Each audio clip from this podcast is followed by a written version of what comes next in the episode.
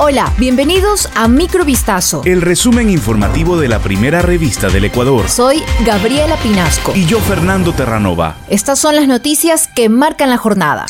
El Frente Unitario de Trabajadores confirmó que el próximo domingo 1 de mayo se realizará una movilización en Quito en rechazo a la gestión del Ejecutivo y Legislativo. Este lunes los dirigentes del FUT convocaron a toda la ciudadanía y a diferentes sectores a unirse a esta movilización prevista en el marco del Día Internacional de los Trabajadores. Ángel Sánchez, presidente del FUT, informó a los trabajadores del campo, a los de la ciudad, a los estudiantes, a las amas de casa y a toda la ciudadanía que la gran movilización nacional se efectuará a las 8 horas 30 y el lugar de la concentración será en los exteriores de la caja del IES. Sánchez enfatizó en que el gobierno de Guillermo Lazo va a cumplir un año en ejercicios, pero no evidencian ninguna política laboral, ni social ni económica, peor aún de salud.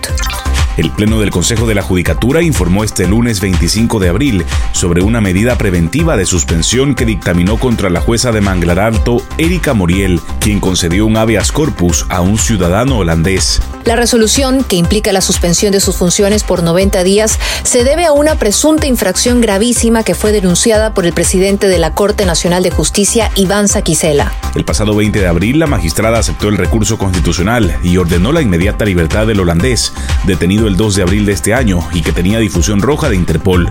El implicado es requerido en extradición por los Países Bajos por el delito de tráfico de drogas. Desde el 10 de abril, en la Dirección de Transparencia también está abierta una investigación al juez de Manglar Alto Diego Moscoso, quien otorgó el habeas corpus a Jorge Glass, expresidente de la República. La Judicatura también resolvió terminar el nombramiento temporal como juez de garantías penitenciarias de Guayas de Pedro Moreira, quien dispuso el arresto domiciliario de Ali Jr. La policía investiga la explosión este lunes de un vehículo en los exteriores de la cárcel de máxima seguridad del país, situada en Guayaquil, a donde fueron trasladados recientemente los líderes de bandas que provocaron enfrentamientos en otra prisión del país. La Policía Nacional confirmó en su cuenta Twitter que ante el hecho ocurrido en los exteriores del Centro de Rehabilitación La Roca por la explosión de un vehículo, nuestro personal especializado se encuentra procesando la escena y levantando indicios a fin de determinar las causas que lo motivaron. Testigos dijeron que dos sujetos abandonaron durante la madrugada el vehículo, que luego explotó, y huyeron en dos motocicletas en las que los esperaban dos cómplices. El vehículo quedó completamente destruido por la deflagración que dejó varias partes del mismo esparcidas por los alrededores de Vía Adaule. No obstante, los datos de la placa quedaron legibles y además se determinó que el automóvil era un Chevrolet Aveo Family.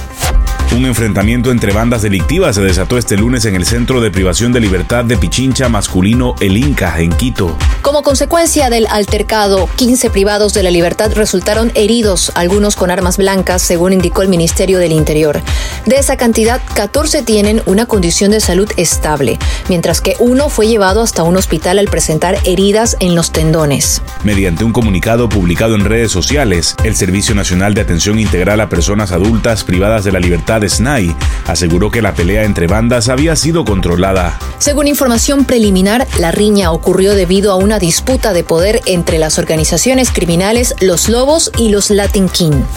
Twitter anunció este lunes que aceptó la oferta de compra del empresario estadounidense Elon Musk por unos 44 mil millones de dólares y que dejará de cotizar en bolsa. El fundador de Tesla y hombre más rico del mundo se convierte en el propietario de la plataforma que considera como la plaza pública digital, donde los temas vitales para el futuro de la humanidad se debaten, dijo el comunicado. Después de una mañana de especulaciones y de que Wall Street suspendiera su cotización ante un acuerdo inminente, la empresa indicó en un comunicado que Musk, a través de una entidad, pagará 54,20 dólares por acción en la compra. El excéntrico multimillonario dijo, Quiero hacer Twitter mejor que nunca al potenciar el producto con nuevas características, convertir los algoritmos en fuente abierta para incrementar la confianza, vencer a los bots de spam y autentificar a todos los humanos. Esto fue Microvistazo. El resumen informativo de la primera revista del Ecuador. Volvemos mañana con más. Sigan pendientes a vistazo.com y a nuestras redes sociales.